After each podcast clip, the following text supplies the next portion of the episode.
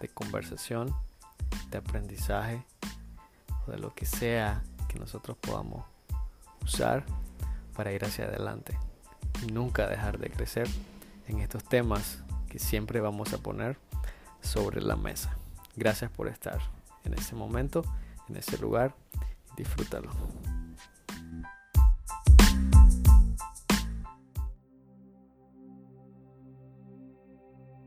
Bienvenidos a un nuevo episodio sobre la mesa que estamos listos para iniciar. Hoy tenemos nuestro, bueno, ya casi nuestra sesión final, pero estamos en el último principio todavía.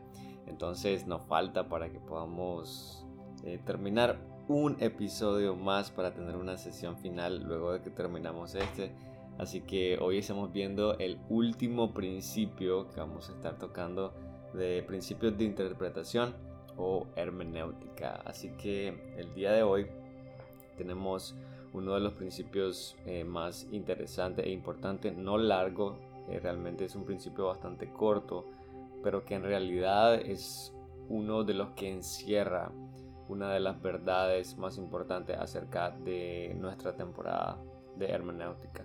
Entonces, eh, en ese momento vamos a tener el, principio de la centralidad de Cristo. Aquí nosotros vamos a ver cuán importante es que Cristo esté en todo lo que nosotros leemos, que Cristo, ahora no solamente que Cristo esté, sino podemos confirmar que Cristo está en todo lo que nosotros leemos. Aquí nosotros tenemos este principio, el principio de la centralidad de Cristo.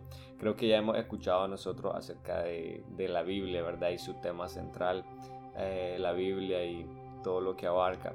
Pero en realidad también nosotros podemos decir que Cristo es el tema central de la Biblia. Y creo que de eso podríamos tener un poquito de oportunidad para estudiarlo, ¿verdad? Y oportunidad para investigarlo y leer.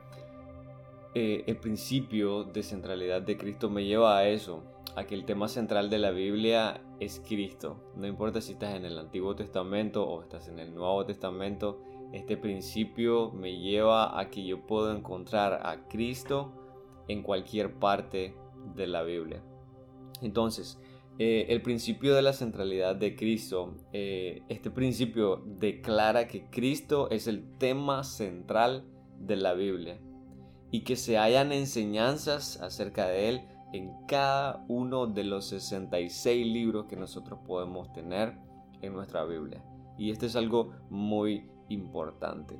A veces nosotros, ¿verdad? Como cristianos, incluso los nuevos cristianos, eh, creen que nosotros podemos encontrar a Cristo o que solo encontramos a Cristo en los evangelios. En realidad este principio me dice y me enseña que Cristo está desde el principio, que Cristo está desde la fundación del mundo. Entonces aquí nosotros vamos a ver eh, algo muy interesante respecto a Cristo eh, y el Antiguo Testamento. Entonces, en toda nuestra Biblia, ¿verdad? En los 66 libros, podemos entender que cada libro tiene su tema central. Eh, ahora, el tema central es como el tema principal o, o, lo más importante que vamos a encontrar en ese libro. Pero en realidad, de toda la Biblia, el tema central es Jesucristo.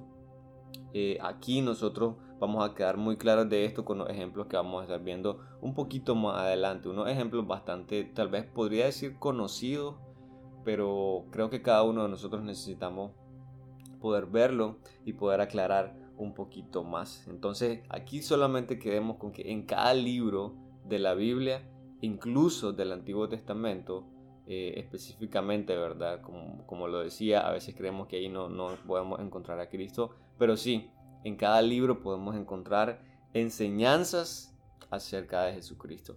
Entonces, miramos el versículo eh, uno de los versículos, ¿verdad?, del libro de Lucas, del Evangelio de Lucas, es Jesucristo hablando y dice unas palabras súper importantes para que podamos ver acerca de lo que él menciona acerca de sí mismo en el Antiguo Testamento. Eh, el libro de Lucas, el capítulo 24 y el verso 44, eh, dice, y les dijo, estas son las palabras que os hablé estando aún con vosotros que era necesario que se cumpliese todo lo que está escrito de mí en la ley de Moisés, número uno, en los profetas, número dos, y en los salmos. Aquí nosotros tenemos tres divisiones que Jesús hace cuando Él está mencionando eh, que hay algo escrito acerca de Él. Y Él hace tres divisiones. Si ustedes eh, estamos claros de esto, ¿verdad? Esas tres divisiones abarcan completamente el Antiguo Testamento. La primera es la ley, la segunda es los profetas y el tercero es los salmos. Ahí nosotros podemos ver que la enseñanza eh, de Cristo, ¿verdad? No solamente la encontramos en, el, en Mateo, Marcos, Lucas y Juan. Eh, las enseñanzas de Jesucristo las encontramos en la ley, los profetas y los salmos. Literalmente, Él lo dijo. Entonces nosotros aquí podemos, esta es la base de este principio porque entendemos que Jesucristo dijo, fue escrito de mí desde mucho antes. Y está escrito en estos lugares, y él lo menciona. Entonces, sabemos que las enseñanzas acerca de Cristo ocupan un lugar principal en cada libro del Antiguo Testamento, en cada sección del Antiguo Testamento. Cristo es el tema central de toda la Biblia. Esto es este principio, es la centralidad de Cristo. Creo que este principio nos lleva también, no solamente, hablando no solamente de, la hermenéutica, sino también de la vida cristiana. En realidad todo lo que nosotros hacemos tiene que estar alrededor de la persona de Jesucristo.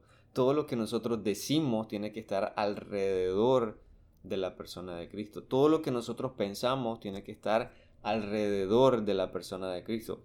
Eh, lo que sucede aquí que la Biblia no es la excepción. La Biblia está alrededor de la persona de Cristo. Entonces Cristo es el tema central de toda la Biblia. Entonces vamos a ver aquí un par de ejemplos, ¿verdad? Para que nosotros podamos quedar claro acerca de estas diferentes porciones. Los ejemplos que vamos a ver están en las diferentes porciones que Jesús menciona. La primera es la ley, la segunda la vamos a ver en los profetas y la tercera la vamos a mirar en el libro de los salmos. Entonces la primera está en el, eh, primer libro, en eh, el libro de Génesis, el capítulo 3, el verso 15, que lo estudiamos unas dos sesiones atrás. Génesis 3.15 eh, dice así, y pondré enemistad, enemistad perdón, entre ti y la mujer, y entre tu simiente y la simiente suya. Esta te herirá en la cabeza y tú le herirás en el calcañar. Ahora, aquí nosotros podemos ver, ¿verdad? Un ejemplo en la ley de Moisés. Estamos hablando de Génesis, Éxodo, Levítico, Números y Deuteronomio. Entonces, aquí nosotros podríamos decir que la primera sesión donde vamos a ver un ejemplo acerca de Jesús es en este lugar. Entonces, en este versículo nosotros podemos ver la primera promesa del Redentor Ahora, este redentor vendría, ¿verdad? Como la simiente de la mujer, ahí lo menciona. Eh, y pondré enemistad entre ti y la mujer, y, y entre tu simiente y la simiente suya. Aquí vemos, ¿verdad? Esa simiente suya es la simiente de donde Jesucristo vendría. Entonces ahí tenemos la enseñanza primera del Redentor. Ahora, sigamos el versículo. Este te herirá en la cabeza y tú le herirás en el carcañar. Aquí es algo súper interesante, ¿verdad? Porque nosotros podemos ver esta promesa así de un redentor, pero ¿quién es el redentor? En realidad aquí el redentor es Jesús. El redentor es Cristo, que va a venir muchísimo tiempo después, pero lo vemos desde esta porción, en este caso, eh, esta sección de la ley que podemos encontrar en la primera parte de nuestra Biblia. Entonces, por lo general, ¿verdad? En la Biblia se hace referencia a esta simiente como la simiente del hombre, porque podemos decir, ¿verdad? Y los linajes vienen por el varón. Eh, sin embargo, el Redentor nace de una virgen. El Redentor nace de una virgen. El linaje eh, viene y finaliza, ¿verdad? Con una mujer. Por eso Génesis 3.15 eh, se le llama la simiente de la mujer o la simiente suya, ¿verdad? Donde nosotros podemos notar la enseñanza acerca de Cristo. Entonces, Dios prometió que Cristo iba a venir como una simiente, eh, por la simiente de una mujer. Esta es la primera promesa que nosotros tenemos de un redentor. Entonces, estas dos enseñanzas acerca de Cristo, ¿verdad? En este caso, la simiente de la mujer y eh, la promesa de este redentor o del redentor Jesucristo, aquí nosotros podríamos tener ya algo súper importante en nuestra cabeza desde el principio. Ni siquiera sucede, ¿verdad? Un poco tarde en la Biblia. Ya en los primeros capítulos que nosotros podemos encontrar en el libro de Génesis, ya podemos encontrar esta evidencia acerca de Cristo. Por eso nos lleva al principio, el principio de la centralidad de Cristo. De hecho, nosotros lo podríamos encontrar antes de este capítulo 3, se los puedo dejar ahí de, incógnita, ¿verdad? Para que ustedes lo puedan ver. Sale antes, eh, en los capítulos, capítulo antes de, de este 3. En el capítulo 1 y 2 lo pueden encontrar también. Ahí podemos ver indicio acerca de Jesucristo ya estando, ¿verdad? Eh, con el Padre y con el Espíritu. Entonces, pero ahí ese sería otra clase, otra sesión para que nosotros podamos verlo. Entonces, aquí tenemos este ejemplo, ¿verdad? Interpretando la Biblia al momento que nosotros estamos eligiendo pasajes, al, al momento que nosotros estamos leyendo diferentes pasajes, tenemos que llegar siempre a que todo gire en torno a Jesucristo. Todo gira en torno a Jesucristo todo tiene un final aquí en Jesucristo. Y es algo que nosotros debemos de entenderlo.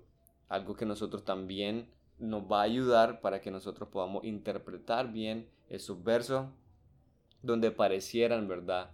Que tal vez están fuera del lugar, donde tal vez pareciera que no están explicando bien. Siempre miremos estos principios y este es uno de los fundamentales. Entonces, el ejemplo primero que tenemos es Génesis 3.15, donde vemos a Jesús aquí mencionado, haciendo referencia, ¿verdad?, a la simiente de la mujer y también, ¿verdad?, a esta promesa de este redentor.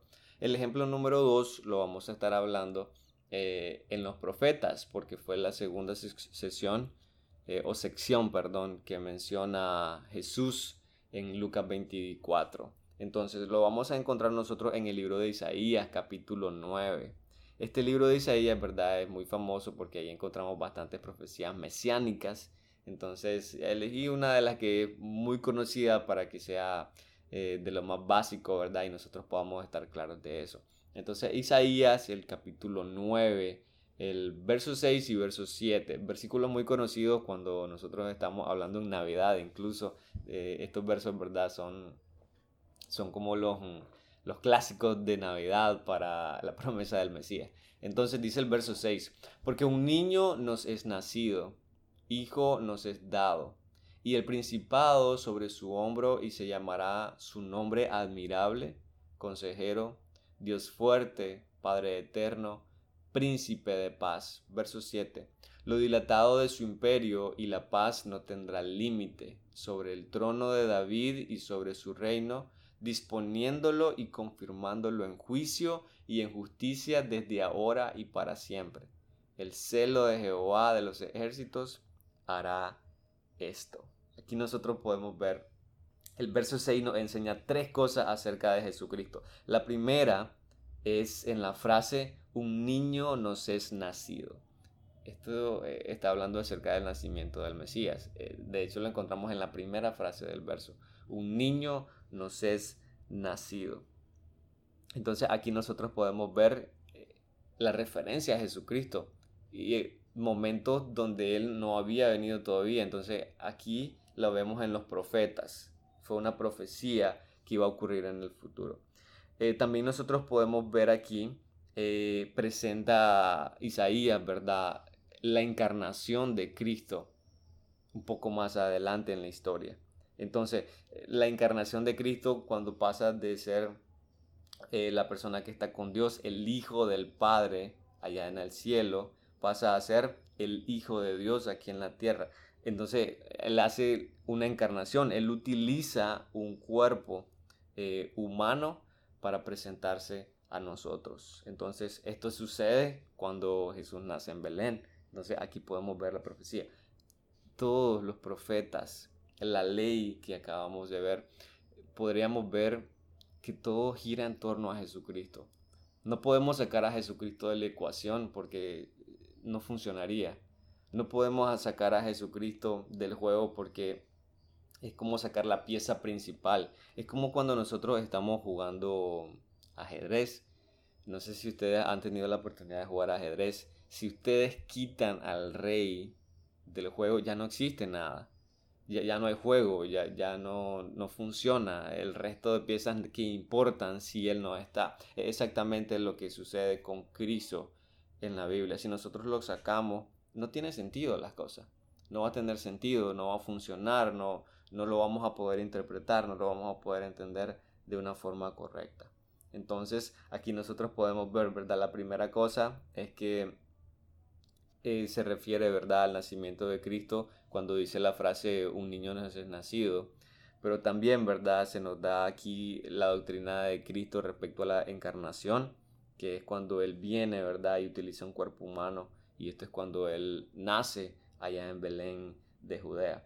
También aquí nosotros podemos ver que Isaías nos declara diferentes nombres que se le van a dar a él. Y aquí nos podemos ver, ¿verdad? Que sería admirable, consejero, Dios fuerte, Padre eterno, príncipe, príncipe de paz. Ahí algo súper importante. Ahora, pasémonos al versículo 7 también, que nos sigue declarando información acerca de Jesucristo. El verso 7 dice que Cristo estará sobre el trono de David, si lo podemos ver, ¿verdad? Es la segunda frase del verso 7, que Él va a estar sobre el trono de David. Esto es lo que va a acontecer, ¿verdad? Durante el milenio, durante el reinado de Cristo aquí en la tierra. Creo que quedamos claros con eso en las dispensaciones, así que creo que mm, si queremos eh, profundizar un poquito más, sería que leyéramos más, ¿verdad? Y pudiéramos eh, ver un poco más acerca de esta información. Pero aquí podemos ver muchísima información en dos versículos acerca de Jesucristo. Y aquí lo estamos viendo en la sección de los profetas. Entonces, ¿qué es lo que podemos ver hasta ahorita? Una cosa, Cristo es el tema central de toda la Biblia. No importa si estás leyendo la ley, no importa si estás leyendo los profetas, no importa si estás leyendo, con este ejemplo número 3, nos vamos a los libros, eh, al libro de Salmos. Entonces no importa si estás leyendo el libro de Salmos, Jesucristo está presente en la escritura. Ok, entonces vamos a irnos al libro de Salmos, el capítulo 22, y vamos a leer el verso 1, pero luego nos vamos a saltar al verso 16, 17 y 18 para que nosotros podamos mm, interpretar, ¿verdad? Y poder ver. Lo vamos a comparar con otros versos para que luego miremos eh, acerca de qué está hablando. Dice así el verso 1 del capítulo 22.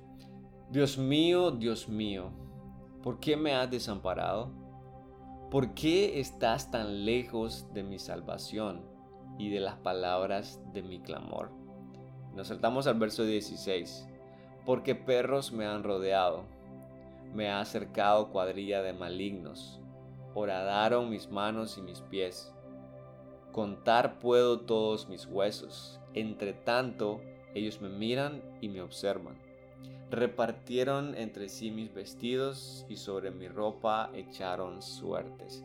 Creo que no necesitamos leer, ¿verdad?, los versos con los que lo podríamos comparar sabemos perfectamente de lo que se está hablando. Pero bueno, si lo quieren buscar, eh, nosotros podemos encontrar esto en la parte de la crucifixión y podríamos encontrar en Mateo capítulo 27 eh, los versos 35, el verso 46.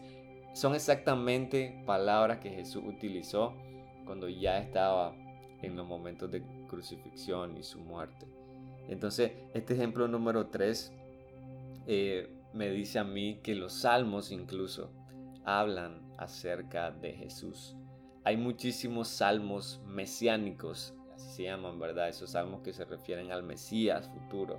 Sin embargo, sabemos que eh, eran porciones de la Biblia dedicadas a esta persona que iba a encarnarse un poco más adelante en la historia. Entonces aquí tenemos nuestro siguiente ejemplo, ¿verdad? En el Salmo capítulo 22 y vemos palabras de Jesús completamente claras que Él hizo en la cruz encontradas en el libro de los Salmos. Aquí nosotros podemos ver este principio de centralidad de Cristo en todos los libros de la Biblia, en todas las secciones, en la ley, en los profetas y en los salmos, que fue la división que Jesucristo mismo hizo. Ahora, si nosotros nos ponemos a estudiar la Biblia, ¿verdad? De una forma eh, o con propósito respecto a este principio, nosotros vamos a encontrar a Jesús en cada uno de los libros. Desde Génesis hasta Apocalipsis, nosotros vamos a encontrar a Jesús en cada uno de esos libros. Increíble, sí, pero realmente la Biblia está escrita alrededor de la persona de Cristo, a ese Hijo que vino a hacer una redención para ustedes y para mí. Y ese es algo que no podemos pasarlo por alto. La próxima vez que nosotros estemos leyendo un libro del Antiguo Testamento, animo para que nosotros podamos buscar a Jesús. Animo para que nosotros podamos encontrar cuáles son esas referencias a Jesús, porque en cada libro nosotros podemos encontrar que Cristo es el tema central de toda la Biblia. Y con eso, ¿verdad? Tenemos este principio muy claro, muy importante y uno con lo que cerramos. A partir de esto, ¿verdad? Ya solamente nos queda una sesión más que sería la sesión final de la clase. Así que gracias por, por disfrutar de este tiempo. Este principio para mí simplemente me enseña que también mi vida tiene que tener ese giro en torno a la persona de Cristo. Mi boca, mis pensamientos, mis actitudes, mis acciones, eh, todo, todo, todo tiene que girar en torno a la persona de Cristo. Este fue el principio de centralidad de Cristo. Muchas gracias y nos vemos en la última sesión de esta primera temporada de Sobre la Mesa, principios de interpretación bíblica.